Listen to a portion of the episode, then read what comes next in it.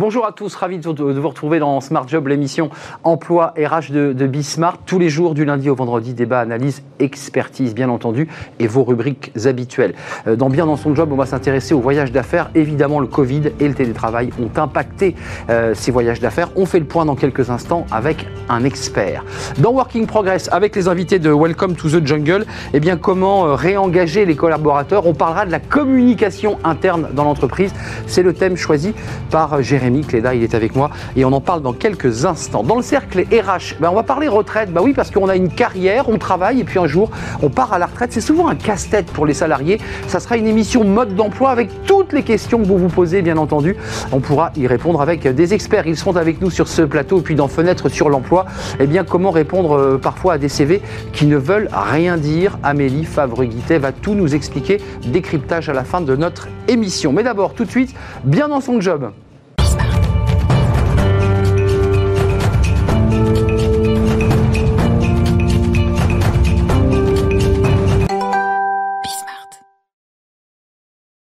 Bien dans son job. Alors on a beaucoup parlé du télétravail, du confinement.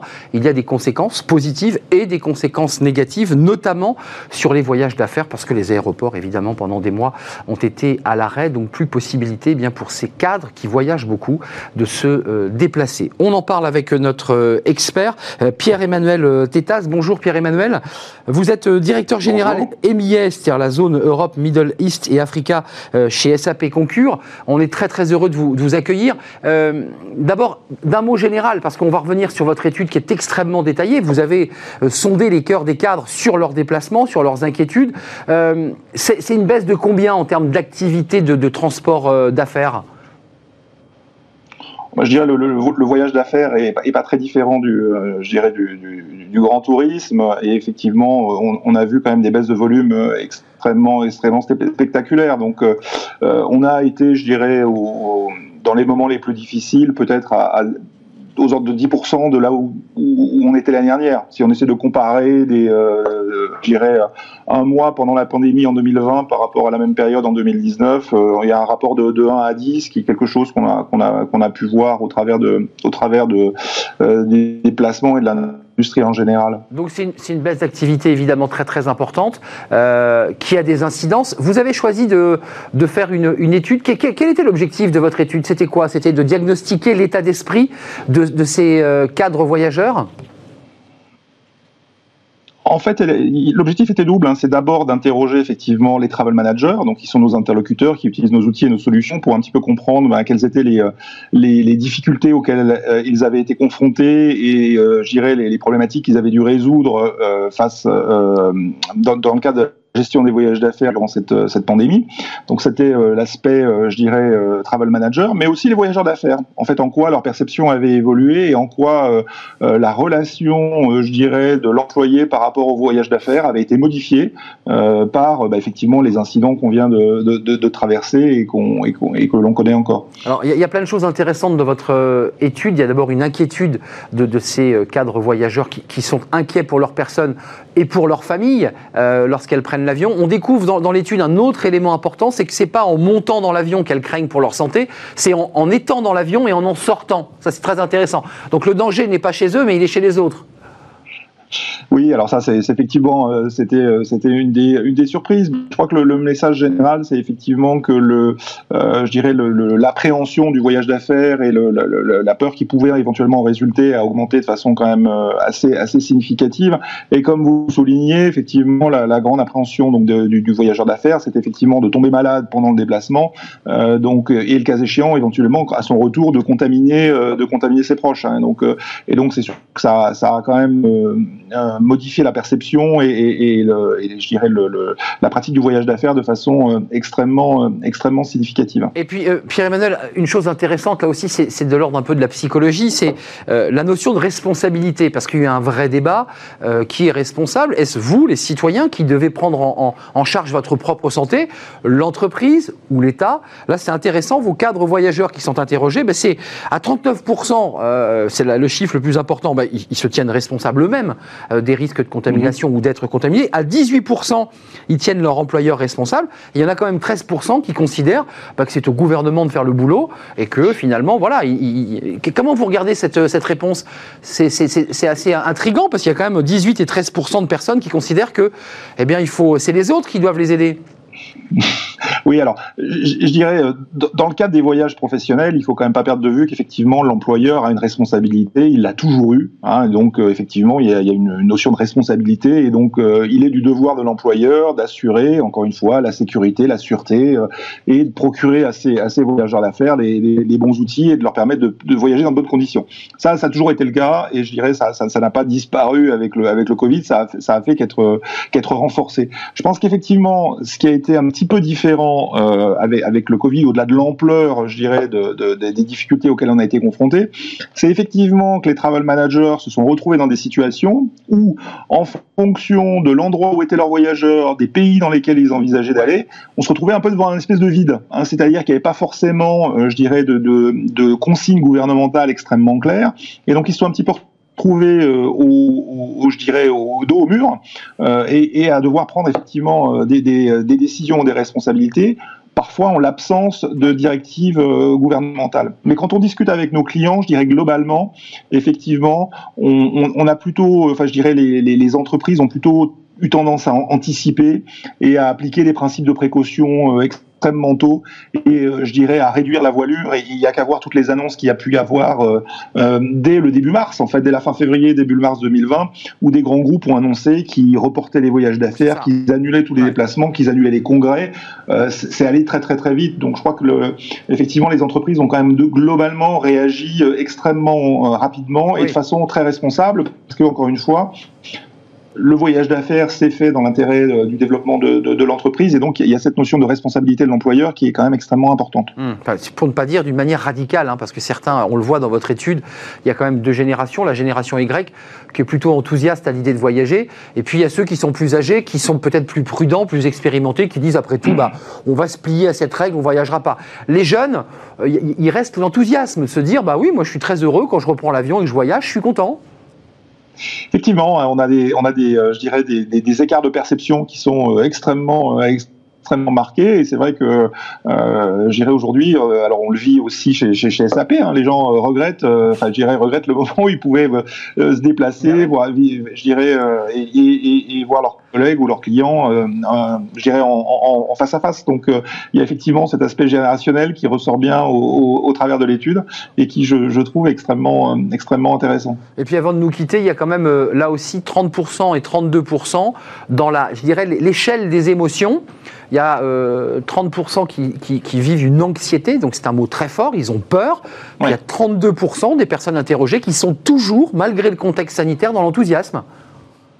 C'est intéressant. Effectivement, mais je crois que ça, ça reflète aussi bien ce qu'on ce qu'on ce qu'on retrouve au niveau des, je dirais quelque part des sondages d'opinion ou des pratiques où effectivement euh, on a, on va dire des, des groupes qui, euh, euh, en fonction de leur âge ou de leurs habitudes de voyage, réagissent un petit peu un petit peu différemment. Je crois qu'un un des enseignements aussi, c'est que effectivement à l'avenir on voyagera plus forcément comme c'était le cas auparavant et on voit bien que cette cette je dirais crise du Covid, appelons-la appelons-la comme ça, elle, elle, elle, elle a elle a profondément, je dirais modifier euh, d'un côté les attentes euh, du voyageur d'affaires, mais aussi effectivement leurs exigences euh, je dirais, en matière de, en, relative à la façon dont ils, ils voyageront dans le, dans le futur. Donc effectivement, il y a eu une réaction instantanée pendant la crise, mais on pense que ça va modifier de façon extrêmement durable la façon dont les voyageurs d'affaires vont, vont se comporter à l'avenir et dont les entreprises devront euh, également modifier leur, euh, leur politique de voyage. Il faut s'adapter parce qu'il y a une notion presque, je ne dirais pas d'irrémédiable, mais pas loin,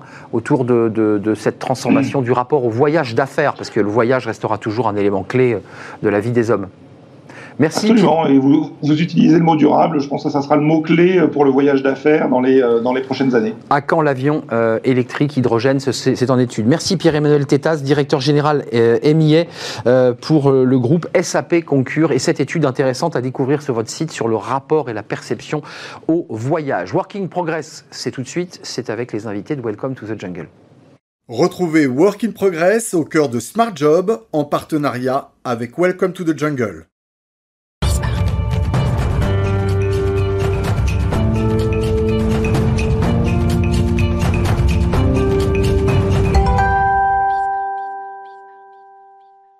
Working Progress avec les invités de Welcome to the Jungle. Jérémy Cléda est là, il a mis son pull avec son cœur, c'est très important. J'adore, c'est le pull de début de semaine. J'aime ce pull, je ne lui ai pas encore dit euh, parce que c'est important de se dire des choses en plateau, mais j'aime ce pull. Euh, voilà, il donne un petit comme ça, un petit touch.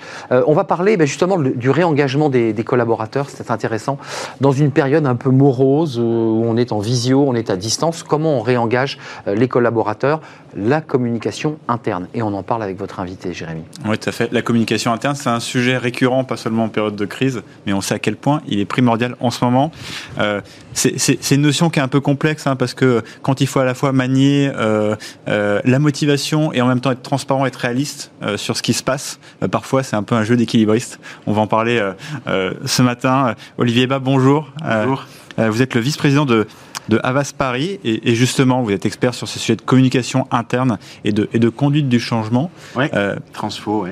Ces dernières semaines, on a l'impression, peut-être parce que c'est le fruit aussi des mois qui passent, que la communication interne, c'est devenu le sujet numéro un des entreprises. Euh, pourquoi, selon vous, c'est le cas et, euh, et c'est maintenant? Alors, Oui, c'est le, le, sujet numéro un et c'est le, cas, le, le cas pour deux raisons. Euh, la première, c'est qu'il faut, que, faut savoir que dans des périodes comme ça, on a notre limbique, siège de nos émotions, qui fait une OPA sur notre cortex. Et donc, on est tous soumis à des biais émotionnels qui fait que euh, nous, nous confondons ce que nous ressentons avec la réalité. Et donc, les boîtes sont face à des situations où il y a un climat émotionnel qui se dégrade, très négatif, parce que les gens confondent le risque avéré hmm. et le sentiment de danger. Hmm. Donc ça, c'est la première raison. Et la deuxième, c'est la fameuse formule des trois I, incertitude, euh, inquiétude, immobilisme. On est face à une incertitude économique qui crée de l'inquiétude et qui génère de l'immobilisme au sein des équipes. Les gens sont un peu comme les lapins pris dans les, dans les, phares. Dans les phares et ils n'osent plus avancer au moment même où il faut rengager les équipes. Justement, l'immobilisme, c'est clairement pas ce qu'attendent les entreprises. Non. Alors comment on fait, euh, mettons-nous la place d'un dirigeant qui doit à la fois être quand même réaliste sur la situation parce que euh, euh, s'il est trop optimiste, euh, ça ne sera pas en phase avec je sais pas moi, le, fait que les salaires ne vont pas augmenter, qu'on ne va pas le croire. Et en même temps, de donner l'envie euh, et peut-être de faire un peu l'extra mail, vous savez, dont on parle ces prochaines semaines. Comment on fait pour euh, manier un peu les deux, euh, ces deux aspects? Vous avez utilisé le mot donner envie. C'était le sujet de mon premier bouquin, qui s'appelait L'envie, une stratégie. Il y, y, a, deux conditions, là je parle vraiment des dirigeants, qui sont essentielles. La première, c'est ce que j'appelle les énoncés performatifs. Il faut jamais oublier que les mots sont des actes en devenir. Et donc la manière dont vous parlez, génère ou pas de l'engagement. Euh, et je vais vous prendre un exemple. Si vous dites, nous allons essayer de nous adapter, ou si vous dites nous allons réussir. C'est très différent. C'est très, la performation est différente. Imaginez que vous disiez ne soyons pas inquiets, euh, euh, nous allons euh, essayer d'affronter ce risque. Mais je suis déjà inquiet. là, je suis là, il n'y a plus personne dans la salle. Il y a une négation déjà. Il y a le pas. Il y a la négation. Il y a des mots, des mots, des mots barbelés.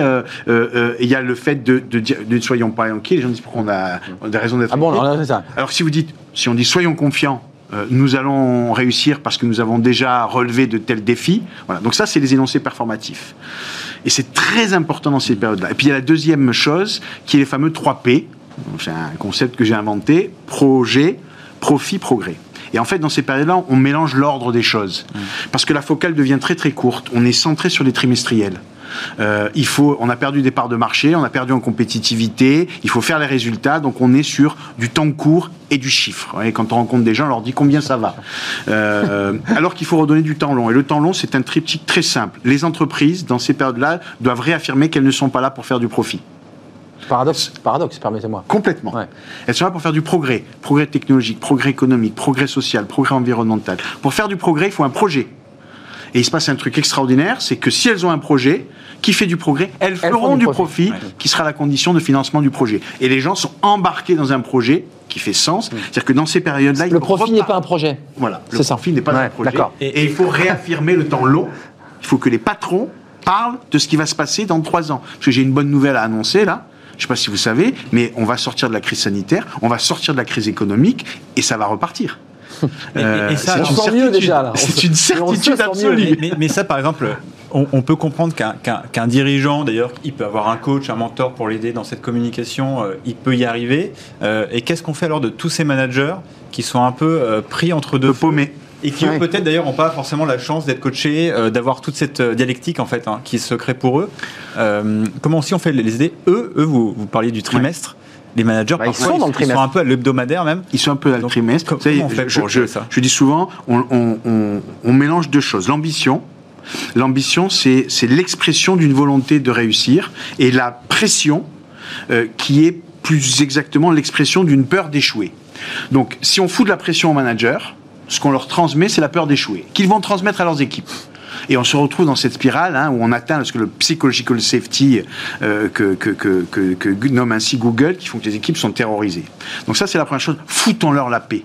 Arrêtons de leur foutre une pression, faisons-leur confiance. D'autant plus que dans la période de confinement bah absolu, ils se sont assez bien démerdés de la situation. Ça, c'est un, premier, un premier sujet. La deuxième, moi, je crois beaucoup au fait qu'il faut faire communauté. Et là, les outils digitaux sont une fantastique ressource pour créer des communautés managériales. Chez Orange, qui est une entreprise que j'accompagne, par exemple, ils ont une communauté managériale. Il y a 5000 managers qui sont connectés via un outil qui s'appelle Plaza. Euh, et, ces gens-là parlent entre eux, échangent des bonnes pratiques. On est sur une espèce de verticalité. Parce que dans ces périodes-là, vous savez, il y a le triptyque des trois P. Le père, l'expert et le père. Père P-E-R-E, le père qui parle, la direction générale. Mmh. L'expert qui me raconte comment il faut faire. Et le père P-A-I-R qui est dans la même situation que moi. Normalement, c'est un tiers, un tiers, un tiers. Dans ces périodes-là, il faut inverser. Il faut que le discours du père, celui qui est dans la même situation que moi et qui du coup prenne la place, prenne la place, et ça doit être 60% euh, du discours dans ces communautés qui ça sont rassure, ça aide. Justement, dans les euh, dans les entreprises que vous accompagnez, que vous suivez, est-ce qu'il y a des bonnes pratiques? Vous pouvez parler de celle d'Orange euh, et peut-être d'autres à mettre à profit, à partager aux entreprises en ce moment? Oui. Alors, première chose, moi, je voudrais dire que le digital, c'est un truc fantastique dans cette période-là. Euh, euh, euh, on, mélange l'usage et l'outil. Vous savez, vous prenez un marteau, un marteau, si vous voulez bricoler le dimanche, c'est fantastique. Si vous l'utilisez pour ouvrir le crâne de votre voisin en deux, c'est une horreur. Et donc le digital, c'est la, même chose. Donc faisons bon usage du digital et ça permet de faire plein de choses. Je vais prendre deux exemples. le, premier, sur une entreprise qu'on accompagne, qui s'appelle Veolia, hein, qui est un peu dans l'actualité en ce moment pour différentes raisons. On a mis en place une solution digitale fantastique, qui est une, solution de, de, de prescription positive entre les collaborateurs eux-mêmes. Je m'explique. Ils ont un programme, un projet euh, euh, stratégique qui s'appelle Impact, mmh. et ils veulent mettre à l'honneur tous ceux dans l'entreprise qui, au quotidien, travaillent pour cette transformation positive. Et donc c'est un système de messaging vidéo. Prenez une petite vidéo sur votre smartphone en disant ben moi je voudrais euh, parler de Hubert qui travaille à côté de moi et tous les tous les jours il fait un truc fantastique et, mmh. et, voilà Hubert, aussi et lui-même Hubert le reçoit et il met à l'honneur quelques, quelques, trucs. Et on a une chaîne comme ça de, parrainage de, mise, de parrainage de mise à l'honneur qui crée une espèce de, d'engagement de, de, collectif. Le challenge, mais, mais de l'impact en entreprise. Exactement. Euh, donc voilà, voilà un exemple. Dernière chose sur les managers, moi je travaille beaucoup sur comment on, manage à distance. Euh, euh, et là, on a un sujet qui est, qui est, il faut absolument aider les managers à faire ce qu'il faut faire quand on est en Teams, par exemple. Toutes les caméras sont ouvertes parce qu'il faut voir la tête des gens. C'est là qu'on voit s'ils sont en train de basculer dans les yeux, dans, les yeux, etc. Enfin voilà, il y a plein de techniques qui peuvent les, aider. Juste un mot, le télétravail, parce qu'il y a eu un, reflux du télétravail sur le deuxième confinement. Vous, vous, le portez? C'est un message que vous portez Vous dites, moi, moi il faut l'accompagner, ce télétravail. J'y crois, ce télétravail. Ah ben moi, j'y crois d'autant plus que de toute façon, ça va devenir la norme. Non, mais c'est hein. important parce qu'il y a des invités sur ce plateau qui disent l'inverse, vous voyez, qui disent, mais, attendez, attendez, on va revenir en arrière, on va repartir dans, à l'ancienne. Non, non, on va pas repartir à l'ancienne. Un, parce que les jeunes générations n'en veulent pas. Deux, parce que c'est pas bon pour la planète. Trois, parce que l'empreinte, l'empreinte immobilière des entreprises va réduire, donc c'est moins d'argent, donc financièrement, c'est plus intéressant. je vais vous faire une palanquée de, d'éléments positifs, d'éléments bah qui font que donc on ne va pas y revenir. La vraie question, c'est le bon équilibre, parce qu'il faut maintenir le collectif et le lien. Donc ça ne sera pas du tout télétravail, mais on a mélangé confinement et télétravail, ce sont deux choses qui n'ont rien à voir. Confinement, ça veut dire télétravail dans de mauvaises conditions. Mmh. Dégradé, comme on l'a Dégradé. Le dégradé. Euh, télétravail, c'est autre chose. Et, justement, parce qu'on on en parle souvent ici, euh, la, communication interne, c'est un peu lié quand même à la culture d'entreprise, et on l'a beaucoup associé à un lieu physique. Ce lieu, il n'existe plus. Qu'est-ce qui, comment, comment, selon vous, du coup, cette communication interne, elle va avoir lieu où? Mmh. euh, Là, par exemple, d'ailleurs, on va en parler après, on reparle euh, de réseaux sociaux d'entreprise, on reparle d'intranet, on, messagerie instantanée, on, hmm. on parle que ça. aussi, c'est à l'ancienne d'ailleurs. Euh, euh, est-ce que aussi c'est le retour peut-être qu'il n'était pas parti, mais est-ce que c'est le retour de ce genre d'outil Oui, moi j'en suis convaincu, oui, mais là encore, avec une idée de rite hmm. et de rythme euh, ça, c'est très important. C'est-à-dire, il faut, euh, il faut quand même des moments où on se rassemble, euh, à un moment même à distance, parce qu'à un moment donné, je me sens plus appartenir à ce collectif qui est à la fois protecteur et j'en ai besoin, et en même temps qui me, qui me, donne, qui me donne envie de m'engager dans un projet. Merci Olivier Barr, c'est un, plaisir de vous accueillir, euh, d'écouter cette, cette, analyse euh, globale. Bah, vous reviendrez peut-être sur le... Ah, volontiers, pour, la sortie, pour, la sortie, de mon troisième bouquin qui va s'appeler Connard malgré nous. Bah, c'est bon ça. Comment rester intelligent face à la manipulation de nos émotions. ça sort, en, début d'année en, chez Dune. Et eh ben, vous venez nous présenter, on a une ah, bah, rubrique euh, livre, le livre de, de, Smart Job. Ah, et eh ben, vous êtes le bienvenu. En plus, le titre est accrocheur. Merci. Merci Olivier d'être venu. La suite de nos programmes, c'est travailler demain. On dans cet esprit, évidemment, Jérémy l'évoquait, euh, réengagé, mais, mais comment? Bah, Avec des outils, vous allez le voir.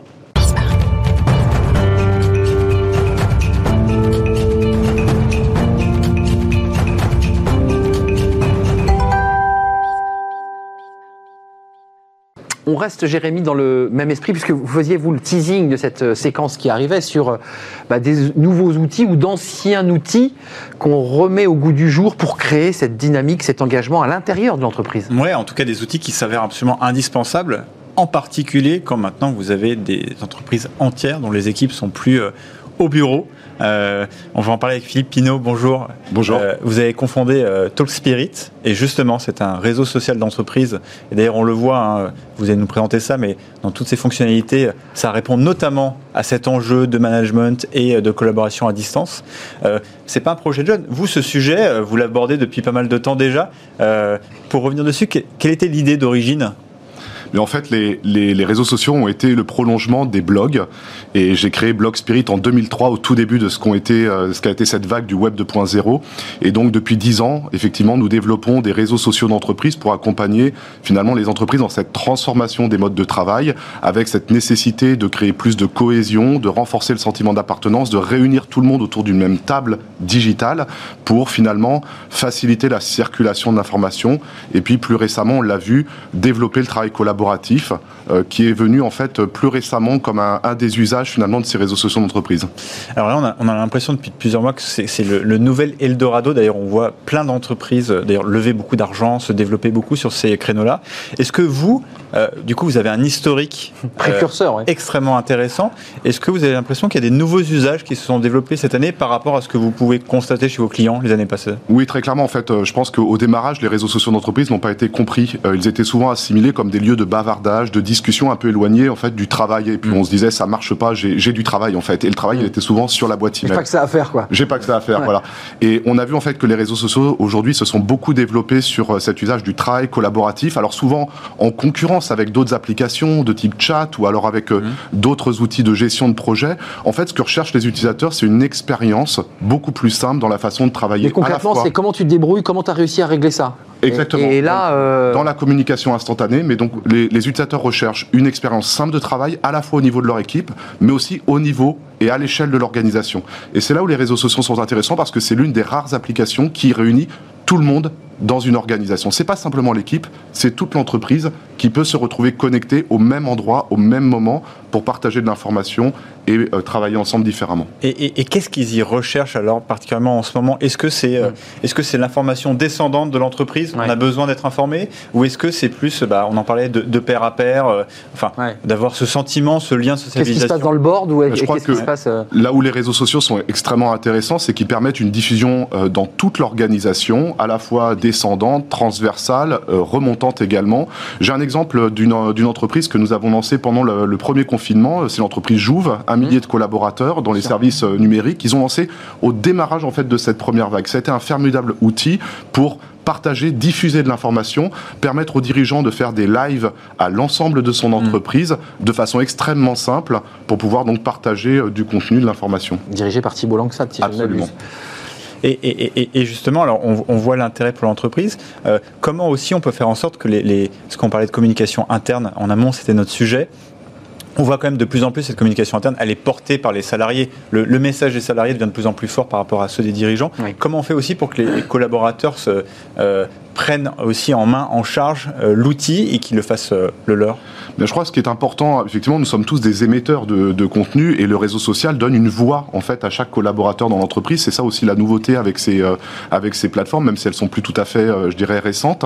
Je pense que ce qui est important pour réussir le démarrage d'un projet, c'est de mettre du sens en fait sur ces projets, de mettre de l'utile, de, des contenus qui, sont, qui mm. apportent un vrai plus dans ce qu'est euh, le travail au quotidien On de ces collaborateurs. Tout à l'heure, hein. Et également d'amener quand même des décisions sur quel type d'outils nous utilisons pour quel type d'usage? Parce que ce qui crée souvent des démarrages un peu ratés, c'est la confusion qui peut exister entre est-ce que j'utilise le chat, le réseau social, le mail. On a trop il y a trop d'outils. et donc, il est important à un moment de venir poser des règles claires sur, bien, pour ce type d'usage, on va communiquer sur le réseau social.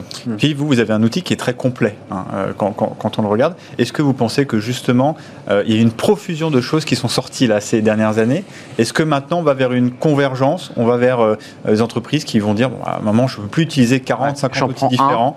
je, enfin, les outils vont travailler beaucoup mieux ensemble Comment ça Oui, c'est effectivement notre conviction et on, a cette spécificité, cet aspect différenciant chez, chez Talkspirit d'amener sur la même plateforme en fait à la fois le partage d'informations avec le fil d'actualité, mais aussi le travail collaboratif avec le chat, la visioconférence, le partage documentaire, la coédition. Hmm. Donc nous devenons une véritable alternative en fait à ce que sont les grandes offres du marché. Notre deuxième conviction, c'est qu'il y a un intérêt de plus en plus marqué pour des solutions européennes parce qu'on prend conscience hmm. qu'effectivement il est important de développer des alternatives dans la durée à ce que peuvent être les, euh, je dirais, les grandes, euh, les grandes autres offres du marché. Non, juste d'un mot pour des raisons économiques, parce que le processus se fait en Europe, ou pour des raisons d'espionnage industriel et de risque de... À la fois pour des raisons, euh, je dirais, de... de, RGPD, de, de, RGPD, bien sûr. mais aussi pour des questions, en fait, purement, je dirais, d'innovation, de diversité. La diversité, c'est important. C'est parce qu'il y a de la diversité qu'il y a de l'innovation. On ne peut pas imaginer vivre demain dans un monde où l'intégralité des technologies soit fournie par soit la Chine, soit les États-Unis. Philippe Pinot, vous aviez un livre à vos côtés euh, oui, absolument. Je voulais remontrer en fait. Allez-y, euh, montrez le nom. Euh, un, livre que j'ai coécrit avec eh Olivier Tranois et Luc Breton, alors qui traite en fait des sujets de. Montrez-le un petit peu comme Ardisson, de, de, nouvelles, de nouvelles générations, où il est effectivement question de communication interne, de transparence dans ces entreprises qui veulent mettre en œuvre des modes de management différents. Et donc voilà, je suis bah pour le, vous l'offrir. Vous, vous m'avez fait peur. Je me dis, mais vous êtes venu avec ce livre, on l'a pas vu. L'entreprise nouvelle génération. Merci à Philippe Pinault. vous êtes le, le CEO et, et, le fondateur de Talk Spirit. Puis merci Jérémy Clédal, fondateur de Société Française, on a bien entendu le message. Euh, et puis Jérémy Clédal, le fondateur de Welcome to the Jungle, euh, avec cette séquence sur euh, l'intelligence, les réseaux, le travailler ensemble dans l'entreprise. la suite de nos programmes, vous allez voir, alors on quitte un peu l'entreprise, mais c'est très lié. On parle des retraites. Comment? Eh bien, calculer sa retraite Comment bah, bien préparer une retraite? C'est un vrai sujet. C'est un casse-tête. On la découvre souvent le jour où on prend sa retraite et on se dit, oh là là, que c'est compliqué. On en parle avec des experts, avec des questions, vous allez voir, mode d'emploi. Restez avec nous, c'est juste après cette courte page de, pub.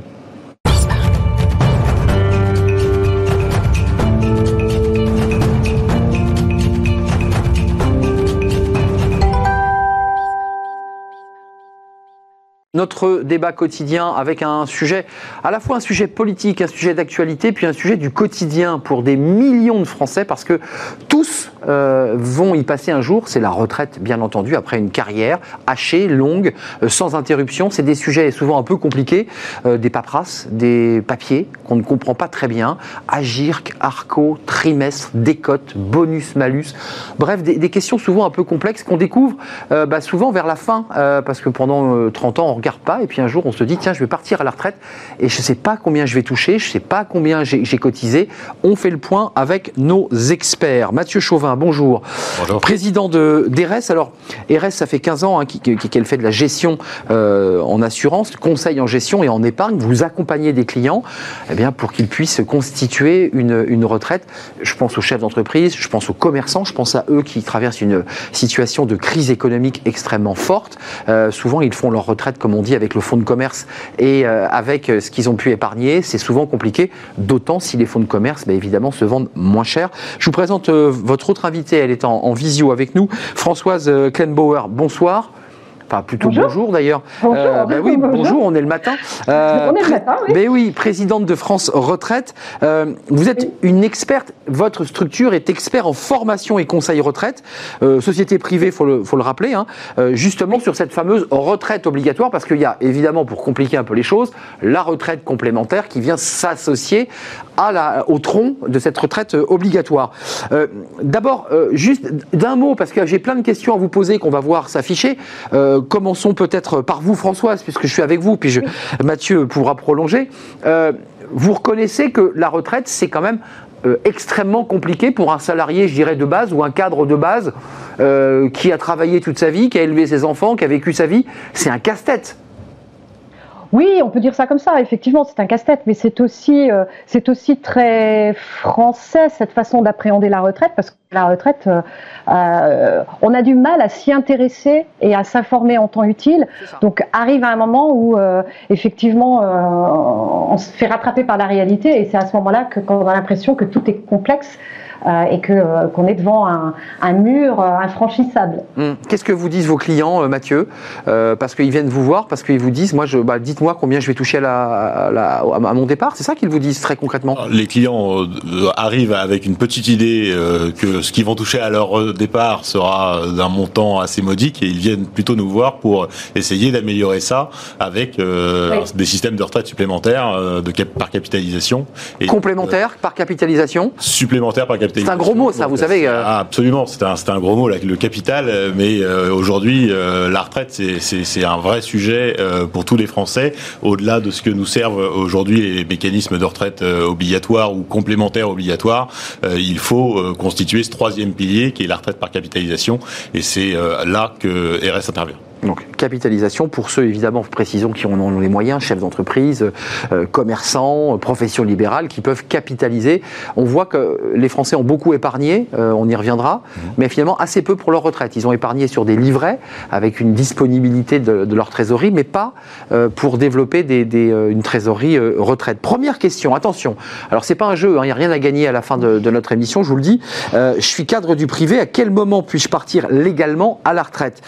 Françoise Dites-nous concrètement, c'est une question simple mais très complexe elle, peut être, complexe parce que lorsque vous dites une, phrase, je suis cadre du privé, quand est-ce que je peux partir à la retraite? Peut-être que vous êtes cadre du privé aujourd'hui, mais que vous avez pu avoir une autre carrière avant. Vous étiez peut-être TNS, vous aviez peut-être, euh, vous avez pu avoir différentes périodes dans votre vie. Vous avez peut-être effectué votre carrière en France ou à l'étranger. Donc il y a plein de questions qui vont, naître de cette simple affirmation, hein, je suis cadre du privé. Euh, mais globalement, ce qu'il faut savoir aujourd'hui en France, dans les régimes de retraite obligatoires, il y a des conditions d'âge et de durée d'activité. Et c'est, il y a un âge minimum pour partir en retraite et il y a une durée d'activité qui va euh, conditionner le fait que l'on parte avec des cotes ou non, les mots, les gros mots que vous avez évoqués tout à l'heure, hein, avec des cotes, avec surcotes, euh, selon la durée d'activité que vous avez eue et la manière dont vous avez effectué cette activité, vous allez avoir une retraite pleine ou pas pleine. Mm. Euh, donc il n'y a pas un âge pour partir, il y a un âge minimum pour partir. Lequel Et ensuite, C'est quoi l'âge minimum bah, Aujourd'hui, aujourd'hui l'âge légal est 62 ans dans les régimes privés, dans les régimes du privé, c'est 62 ans, mais on peut partir de manière dérogatoire avant pour carrière longue, pour handicap, euh, pour pénibilité, on peut avoir des cas dérogatoires pour partir avant 62 ans. Et dans le public, c'est bah, ça dépend également si on est euh, service actif ou sédentaire. Donc à chaque fois, vous voyez à quel point notre régime est complexe et voilà pourquoi c'est si noir. Hein. C'est que selon le, statut, il ne suffit pas de dire public, ça ne suffit pas. Il y a, il y a encore des subdivisions à avoir à l'intérieur. Donc, euh, et c'est ça la réforme des retraites qui était envisagée. C'était, elle visait si, jamais elle revient sur le, un régime unique. de la scène, d'avoir un régime unique pour simplifier cette lisibilité. Avec tous ces régimes spéciaux, plein de régimes qu'on a commencé d'ailleurs à rassembler petit à petit, même si tout n'est pas réglé. Il y a quand même des efforts qui ont été faits. vous, allez découvrir l'AGIRC et l'ARCO.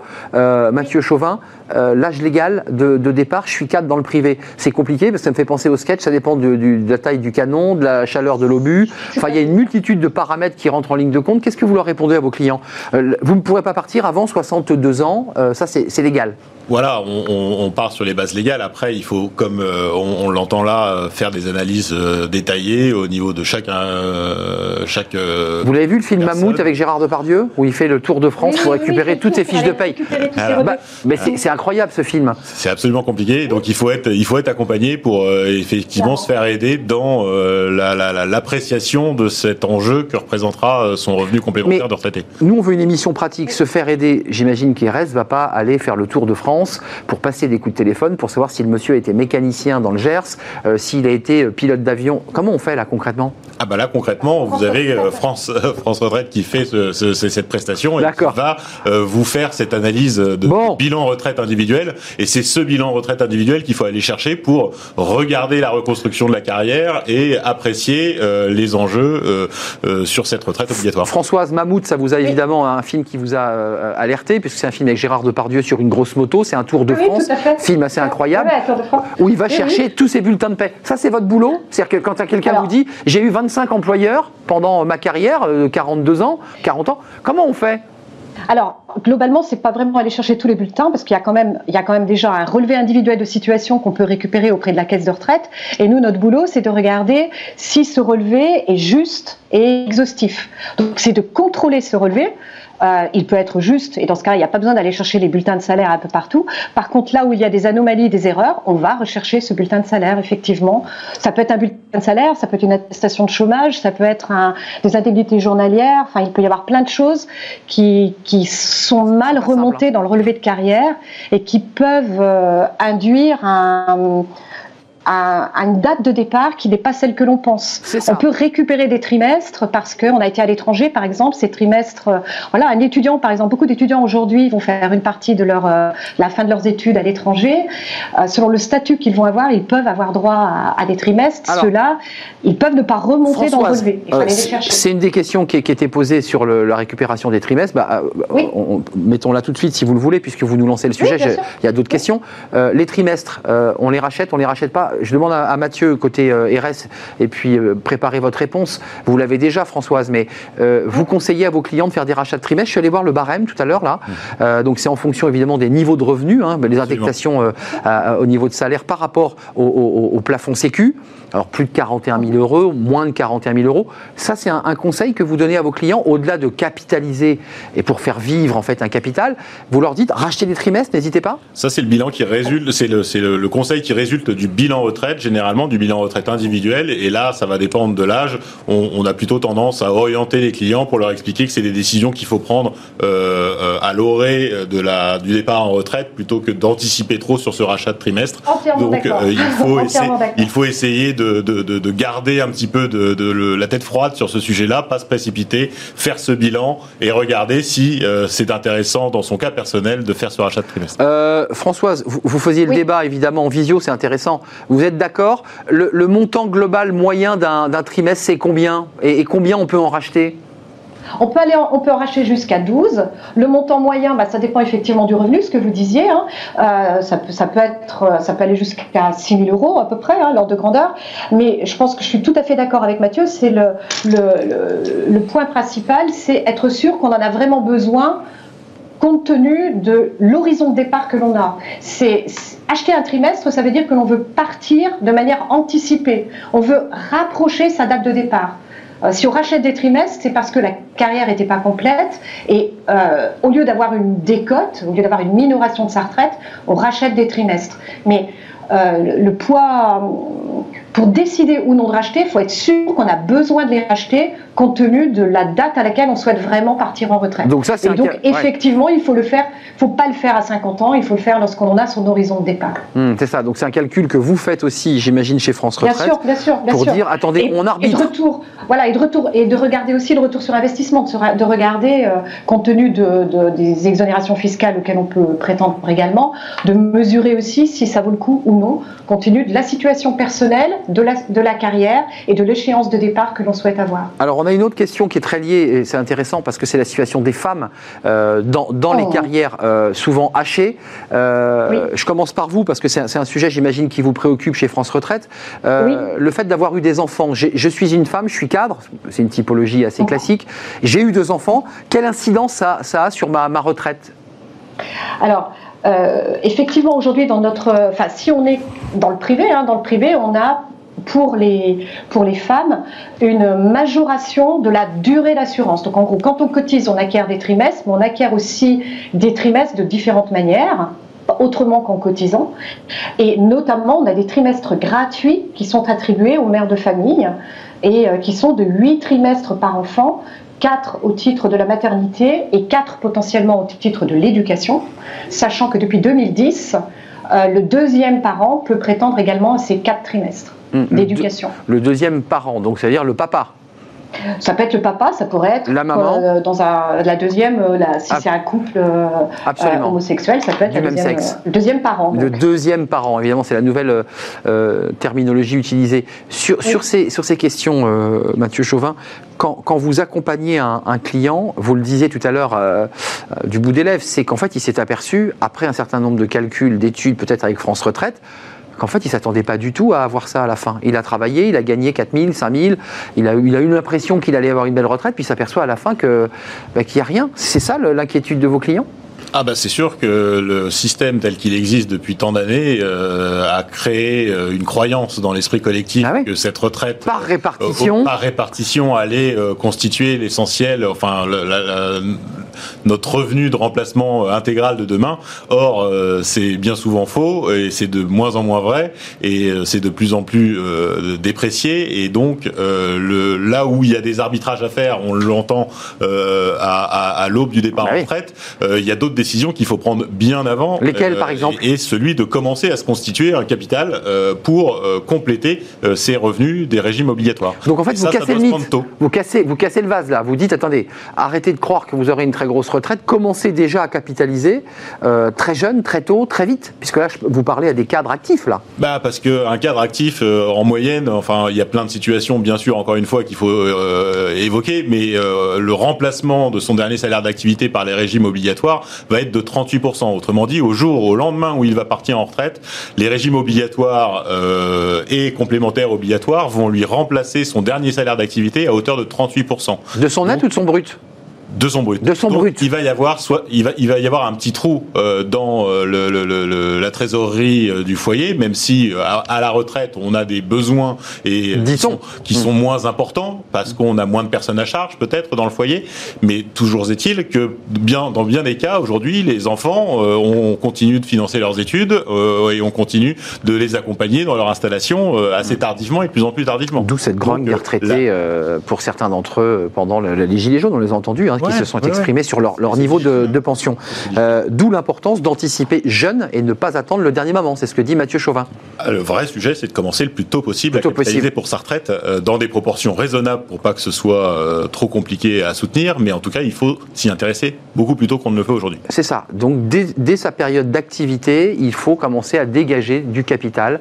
sur, on y reviendra sur les, outils parce que vous avez quand même quelques outils à nous, à nous proposer. on va commencer par de gros mots ou voire finir par de gros mots. Euh, c'est vous, Françoise, qui avez amorcé ce, sujet. Euh, qu'est-ce que la décote et le bonus-malus, Françoise? Alors, la décote, aïe, aïe, aïe. Non, non, non, mais en fait, vous êtes, vous êtes optimiste, hein. mais c'est pas si compliqué que ça en fait. Hein. Euh, c'est simplement qu'on a peur de s'y intéresser. Hein. D'accord. mais la décote, c'est tout simplement, on nous demande d'avoir une carrière qui a une certaine durée. Si on n'a pas eu tous les trimestres qui sont demandés pour, euh, selon son année de naissance, si on n'a pas tous les trimestres, on aura une diminution de sa pension, une décote de sa pension, donc un coefficient qui viendra minorer sa pension. Hmm. La décote, c'est un coefficient qui est appliqué au calcul des droits pour prendre en compte le fait qu'on n'a pas eu tous les trimestres qui étaient demandés euh, en fonction de son année de naissance. D'accord. Euh, juste d'un mot là pour revenir à l'actualité. Vous avez vu, je bascule entre des questions très techniques et l'actualité. Beaucoup de jeunes aujourd'hui qui sont aux études ou qui, qui, entrent sur le marché du travail, quand on les entend, ils vous disent, de toute façon, moi, pour la retraite, j'y crois pas, j'en aurai pas. Oui, bah c'est vrai que c'est vrai que ça. Enfin, moi, j'ai quand même l'impression de l'entendre depuis très longtemps. Hein, donc, euh, euh, on peut se dire qu'effectivement, je, suis plutôt d'accord avec euh, avec Mathieu de dire que les niveaux de retraite ne seront certainement pas dans l'avenir ce qu'ils ont été par le passé. maintenant, la retraite, c'est quelque chose qui qui participe à, à, la société en général. C'est une vision. la société fait enfin, la retraite fait partie de de certains euh, d'une partie de ce qu'est la société française. Ça ne veut pas dire qu'on n'aura pas de retraite, mais que la retraite obligatoire, la retraite qui nous sera servie par les régimes obligatoires, qu'elle ne soit pas suffisante pour mener la vie que l'on souhaite à la retraite, Certainement. Hmm. Dire qu'il n'y aura pas de retraite, euh, je ne pense pas. Ça fait participe. C'est comme de dire on n'aura plus de régime de, santé, qu'on n'aurait plus de protection santé. Oui. La question est mal posée. C'est quel niveau aurez-vous pour quel, quel, niveau de rémunération vous aurez à la retraite? C'est plutôt comme ça que vous posez la question. Y a le niveau de rémunération qu'on aura à la retraite et la deuxième chose qui est tout aussi importante et qu'aujourd'hui on occulte un peu, c'est que se projeter sur ce que sera ses revenus à la retraite, je pense qu'il faut aussi s'intéresser à quelles seront ses dépenses sera à la bah retraite. Demain, on va avoir un système de santé qui va exploser. Les dépenses de santé, il faut savoir qu'elles sont que le coût de la santé est multiplié par 3 entre le début et la fin de la retraite. Aujourd'hui, on ne le sent pas forcément parce qu'on a encore un système de protection sociale qui, prend en charge cette évolution Mais vous êtes inquiète. du poids de la santé. Mais je pense que la vraie inquiétude que l'on devrait avoir, c'est celle-ci. Hmm. C'est la santé, la dépendance. Exact. Euh, comment est-ce qu'on va financer les vieux jours qui vont nécessairement rendre, nécessaire, rendre obligatoire la constitution de ce capital qui permettra d'avoir la vie que l'on souhaite, pas simplement pour compléter les niveaux de retraite. Non, mais pour pouvoir se soigner. Mais pour, pour pouvoir vivre. Les, la retraite aujourd'hui, ça dure 25 ans. Ces 25 dernières années, c'est long. Et il faut beaucoup d'argent pour financer euh, ces 25 Vous faites référence évidemment à tous ces établissements qui coûtent cher, notamment euh, dans des EHPAD, dans des établissements privés, où effectivement on est pris en charge, accueilli euh, avec des équipes médicales. Ça a un coût et toutes les familles ne peuvent pas se permettre de, de, de, pouvoir. Donc vous êtes d'accord sur un point. Le bonus-malus, Mathieu, c'est intéressant parce que ça c'est un élément assez récent dans les réformes de retraite qui se sont empilées. Mhm. Ça c'est un collaborateur qui dit moi je veux partir à, la date légale, c'est-à-dire j'ai mon nombre d'années. Euh, et je pars à 62 ans, Mathieu. Euh, si il part à cette date, on lui impose un bonus-malus, en l'occurrence, dans son cas, un malus. Mhm. Pourquoi? Bah parce qu'il aura euh, au, regard, au, regard, de son de son de son âge et de, du moment où il décide de partir et de sa durée donc de cotisation, l'équilibre du régime de retraite définit qu'il faut effectivement pour rééquilibrer les régimes un Allez, un petit effort. faire faire un effort à ces gens-là. Et donc, euh, c'est c'est encore une fois ce système d'entraide intergénérationnelle que, ce, que, que, que défend la, le régime par répartition qui prévaut dans, euh, dans cette équation. Donc, euh, Françoise, il y a un effet de surchauffe mécanique au-delà de toutes les manifestations, de tous les débats politiques qui agitent l'actualité régulièrement. Alors, ça, c'est un, un, peu dissipé, mais là, il y a quelques jours, le, Bruno Le Maire a dit qu'il fallait impérativement faire cette réforme. Il a remis la réforme sur le, mmh. sur, sur, l'établi. Euh, concrètement, euh, il va falloir travailler plus, François, si j'entends vos logiques, dans la notion de répartition et d'intergénérationnel. C'est inéluctable. C'est peut-être travailler plus, c'est peut-être travailler autrement aussi. Hein. Euh, globalement, il y a un dispositif, nous, ce France Retraite, on essaie toujours de mettre en avant, hein, c'est le dispositif de retraite progressive. Parce que je pense qu'aujourd'hui, décemment, il est compliqué de se dire que quelqu'un va pouvoir, jusqu'à un âge avancé, 66, 67, 68 ans, on entend plein de choses, hein, continuer à travailler euh, comme quelqu'un qui a 20, euh, 30 ou 40 ans. Clairement, travailler 100% de son temps à un âge avancé risque dans beaucoup de professions d'être impossible.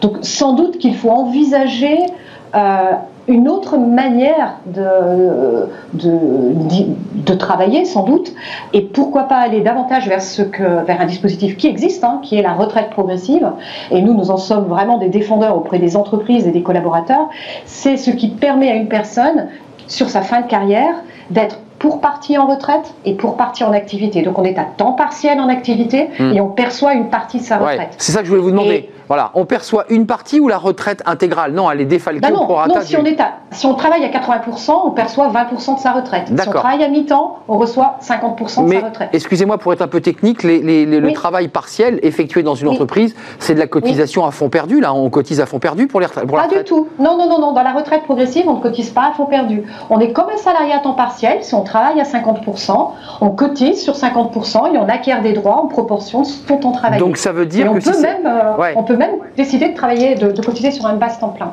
Temps plein, ça veut dire que la personne améliore son niveau de rémunération à la retraite.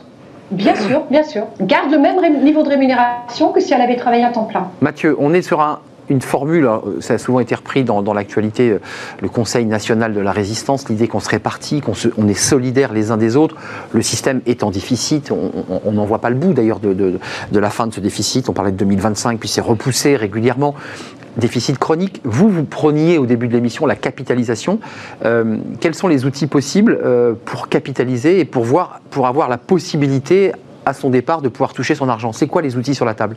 Les outils sur la table sont assez nombreux. Si on parle de l'épargne au sens large, euh, chez un salarié, elle se constitue à plusieurs niveaux. Elle peut se constituer dans le cadre de son entreprise, puisque de plus en plus les entreprises mettent à disposition des, outils. Non, ce sont des plans d'épargne retraite, retraite. Euh, collectifs, euh, ou, ou, obligatoires, des ex-PERCO. Alors la loi Pacte a un peu transformé, et révolutionné ce, cet environnement de l'épargne retraite, mais dans l'entreprise, il existe déjà énormément de dispositifs. Il reste à aller se renseigner auprès de son employeur, vérifier quels sont les dispositifs de retraite supplémentaires que l'employeur nous met à disposition, comment l'employeur nous aide dans euh, l'alimentation de ces produits d'épargne retraite Est-ce qu'il nous donne un abondement? Est-ce qu'il nous verse une cotisation obligatoire sur ce régime de retraite? Et ça, ça constitue finalement un premier socle de base euh, avec une aide généralement assez massive des employeurs dans cette configuration. Côté entreprise. Et moi, euh, si à titre personnel, comment je fais? Et moi, à titre personnel, si je veux compléter tout ça, alors je peux utiliser le dispositif de l'entreprise pour aller faire des versements. Je l'abonde, d'accord Je l'abonde moi-même et je vais récupérer de cet effort d'épargne personnelle un avantage fiscal, puisque je vais pouvoir déduire de mon revenu imposable le montant que j'ai épargné dans cette enveloppe d'épargne retraite. Chose que je peux faire également dans un plan d'épargne retraite que j'ai ouvert à titre individuel auprès de mon banquier, auprès de mon assureur, de mon conseiller en gestion de patrimoine, de mon euh, courtier. Et qui permettent de pouvoir disposer seulement au moment du départ. On est bien d'accord. C'est de l'argent bloqué, il hein, faut le dire. Alors c'est là où, euh, la réforme de l'épargne retraite de l'année dernière, elle a un peu changé la donne. Hier, euh, effectivement, quand on faisait de l'épargne retraite, on ne pouvait pas y toucher. On ne pouvait pas y toucher et euh, au moment où on sortait et où on prenait sa retraite, on pouvait récupérer cette épargne sous forme de rente viagère, donc un revenu garanti à vie tous les mois 1000 euros, 1500. Et donc il y avait euh, une forme de, d'effet tunnel et euh, de euh, d'aliénation du capital à une compagnie d'assurance. La réforme de l'épargne retraite, elle vient transformer ça. Elle vient dire que désormais, quand on décide de faire de l'épargne retraite, on peut récupérer déjà quand on prend sa retraite cette épargne sous forme de rente, de rente. ou de capital, absolument, librement choisi par l'épargnant en une ou plusieurs fois de manière unique ou fractionnée et donc ça, c'est vraiment à la liberté totale de mm. l'épargnant. Mais là où ça révolutionne un petit peu les choses aussi, c'est bien sûr que l'effet tunnel est cassé, puisqu'on peut sortir avant, avant la retraite pour, par exemple, financer l'achat de sa résidence principale. C'est ce que je voulais dire. Et c'est là où euh, on intéresse des plus jeunes générations, c'est là où on change un peu le, prisme euh, de vue et mmh. l'angle de vue qui était, euh, sur, qui très, sur, ces produits d'épargne. Ce perco était très contraignant, effectivement, et difficile finalement à, à, capter. Et là, c'est du capital qui vit et qui investit. Merci Mathieu Chauvin, président d'ERES, conseil en gestion en épargne. Merci de nous avoir éclairé. Puis merci à Françoise Klenbauer, présidente de France Retraite. Merci de nous avoir éclairé parce que c'est un sujet dont on ne parle pas. Euh, bah, qu'on repousse un peu et qu'on met sous le tapis. C'est important qu'on en parle sur ce plateau. Merci à vous. La suite de nos programmes. Et pour le terminer, c'est fenêtres sur l'emploi. Et on reçoit Amélie Favreguité qui va euh, de nouveau nous parler des CV, du recrutement. C'est tout de suite. Fenêtre sur l'emploi vous est présenté par Le Bon Coin, le bon partenaire de vos recrutements.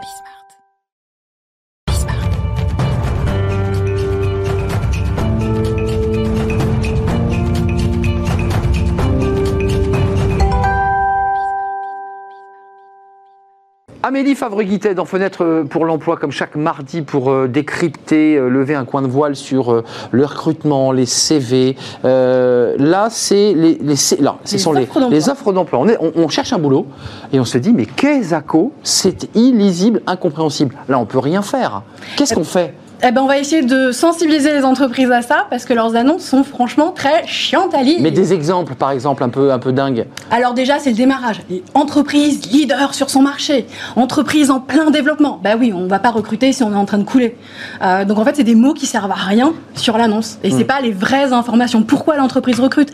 Est-ce que c'est pour remplacer quelqu'un? Est-ce que c'est parce que c'est un recrutement suite à un appel à projet?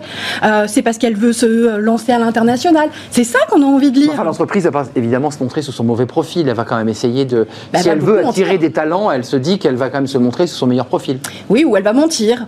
Euh, chez nous, vous avez le baby-foot. Ouais, super, c'est pour ça que je vais venir chez vous. ça existe ça dans les annonces? Oui, il y a toujours. Les startups se montrent toujours avec des photos de baby-foot et du coup, les PME commencent à copier. Sauf hmm. que le candidat, il s'en fout du baby-foot. C'est pas ça qu'ils recherchent. comment vous faites, vous? Parce que Talent Management, vous, vous, vous, les orientez, vous leur dites attendez, là, sur vos cinq dernières annonces, franchement, c'était bullshit ou c'était pas clair. Vous, leur reformatez, vous leur faites des propositions C'est ça l'idée? Bah, Nous, en tant que cabinet de recrutement, quand le client va venir nous voir pour dire qu'il a un recrutement, il nous amène l'annonce. Bah et puis il me dit bah, tenez, vous pouvez la publier. Et puis là, je fais non, non, je ne vais pas la publier comme ça. Et là, vous avez un échange avec. Oui. Alors souvent, qui plaît pas forcément au RH, qui me dit bah attendez, c'est ma fiche de poche, j'en suis fier. Je dis oui, elle est bien pour l'interne, mais pour l'externe, ça vend pas du rêve au candidat, ça va pas lui envoyer des paillettes. Donc l'idée, c'est de comprendre un petit peu bah, qui est le manager, quel est son caractère, avec qui il va bosser, et c'est d'arriver à sortir un peu les verres du nez euh, à la fois du manager, du RH pour avoir le contexte de l'entreprise, pour arriver à poser les bons mots. Parce que ce qui est intéressant, c'est que vous êtes un peu le cordon ombilical entre les deux mondes, entre celui qui va venir dans l'entreprise et celui qui dépose l'annonce. Euh, vous me dites, il cherche pas le baby-foot dans une start-up, bah, il cherche quoi alors le collaborateur? Il, est sensible à une annonce euh, bien rédigée ou pas? Oui, plus l'annonce est longue et, plus il est sensible. On fait souvent l'apologie des annonces courtes, alors qu'en fait, on veut pouvoir lire quelque chose d'intéressant. Il veut des détails. Oui, il veut des détails. Il veut surtout savoir combien il va être payé. et ça, beaucoup d'annonces oublient d'installer le salaire. Euh, selon expérience. Bah non, tu as forcément prévu une fourchette de salaire. Donc donne la, donne la fourchette au candidat. Ça, c'est intéressant ce que vous dites. C'est quoi la stratégie du RH ou de l'entreprise quand c'est une, PME C'est de se dire qu'elle peut, être grattée un tout petit peu sur le salaire. Donc il faut le dire un peu directement. Complètement. On va demander du coup l'ancienne fiche de salaire, alors qu'en fait, c'est pas forcément légal et que l'ancien job du candidat correspond pas forcément au futur job qu'il va faire. Et donc on peut jouer sur vous n'avez pas assez d'expérience, vous nous intéressez, donc mais je vais vous payer un peu moins. Faites un petit effort. Euh, ça, ça ne va pas plaire quand vous avez ces échanges avec les. Ah ben non, ça leur plaît pas. Non, non, vais pas aimer ça. Bah non, parce que moi j'essaye d'avoir un maximum d'informations. Moi, tous mes clients, je leur dis si vous me donnez pas le salaire, je prends pas votre annonce, donc je prends pas le job. Et donc, ça veut dire qu'après, vous la reformatez vous-même avec vos mots, vous leur resoumettez cette annonce. Je la fais toujours valider par le client. Et une, une fois que c'est euh, validé, bah, je commence à la diffuser bah, sur les réseaux sociaux, sur quelques job boards à la rigueur, mais surtout sur notre site pour attirer, attirer des candidats. Et à ce moment-là, c'est à vous ensuite commencer à sélectionner d'abord les, les, à trier. Mais au moins, les euh, candidats ont l'information. C'est-à-dire qu'on ne peut pas me dire votre candidat, il est trop vieux, il va me coûter trop cher. Je dis bah non, parce qu'il sait combien il va être payé. Euh, pour terminer, ça crée aussi un malentendu dans l'entretien quand on arrive à franchir l'étape du, du, recrutement papier dans l'entretien, c'est flou quand on n'a pas le prix. Ah bah moi j'ai surtout. On se dit mais c'est combien? Sur la partie coaching, j'ai eu des candidats. Mathieu Chauvin, mais vous l'avez vécu peut-être Bien sûr, non, mais c'est des situations d'employeurs euh, ou de, de, de, de, postulants qui sont euh, fréquentes. Mm. C'est vrai qu'il y a des hiatus qui sont créés dans les entreprises. Bah oui, ça, ça crée un, quand même un, petit moment de tension. On se dit, mais on bah, Le candidat est jamais à l'aise pour parler argent, alors qu'en fait, ça fait partie de la négociation et c'est normal. On vient pas faire du bénévolat, donc c'est normal d'être payé par rapport à son expérience et son expertise et ce qu'on peut apporter à l'entreprise. Et beaucoup de candidats découvrent leur salaire euh, le jour où ils signent leur contrat de travail. C'est-à-dire qu'ils n'ose même pas poser la question en entretien. Incroyable. C'est-à-dire que tout d'un coup, il s'aperçoit en fait que il avait rêvé de temps, finalement il attend, il n'ose pas trop revenir voir le DRH, il est content, il a un travail. Ou le RH a donné un salaire, le manager en a donné un autre, et du coup il va découvrir le vrai salaire sur la fiche de poste. Ah oui, donc c'est un petit peu le, voilà, c'est la roue de la fortune. On fait tourner la roue. C'est très intéressant et, soyez vigilants. Bah, euh, tournez-vous vers, vers Talent Management si vous avez besoin d'avoir des annonces un peu structurées euh, du côté d'Amélie Favre-Guittet. Si vous me trouvez, si, vous me cherchez, si vous me cherchez, vous allez me trouver. Vous allez me trouver. J'adore cette phrase. On la trouve sur votre, euh, votre LinkedIn. Euh, on dit ça, on dit comme ça, LinkedIn? LinkedIn. LinkedIn, j'ai mal dit. Et voilà, ça fait toujours rire, évidemment, même en régie, c'est terrible. Merci à, Mathieu Chauvin de m'avoir accompagné pour terminer l'émission. Merci à Amélie favre de nous avoir éclairé sur ses conseils pratiques. Merci à Fanny Griesmer, que j'ai beaucoup fait rire aujourd'hui. Puis merci aux équipes techniques qui m'accompagnent tous les jours. Je serai là demain pour de nouvelles aventures, de nouvelles rencontres. Portez-vous bien. Bye bye.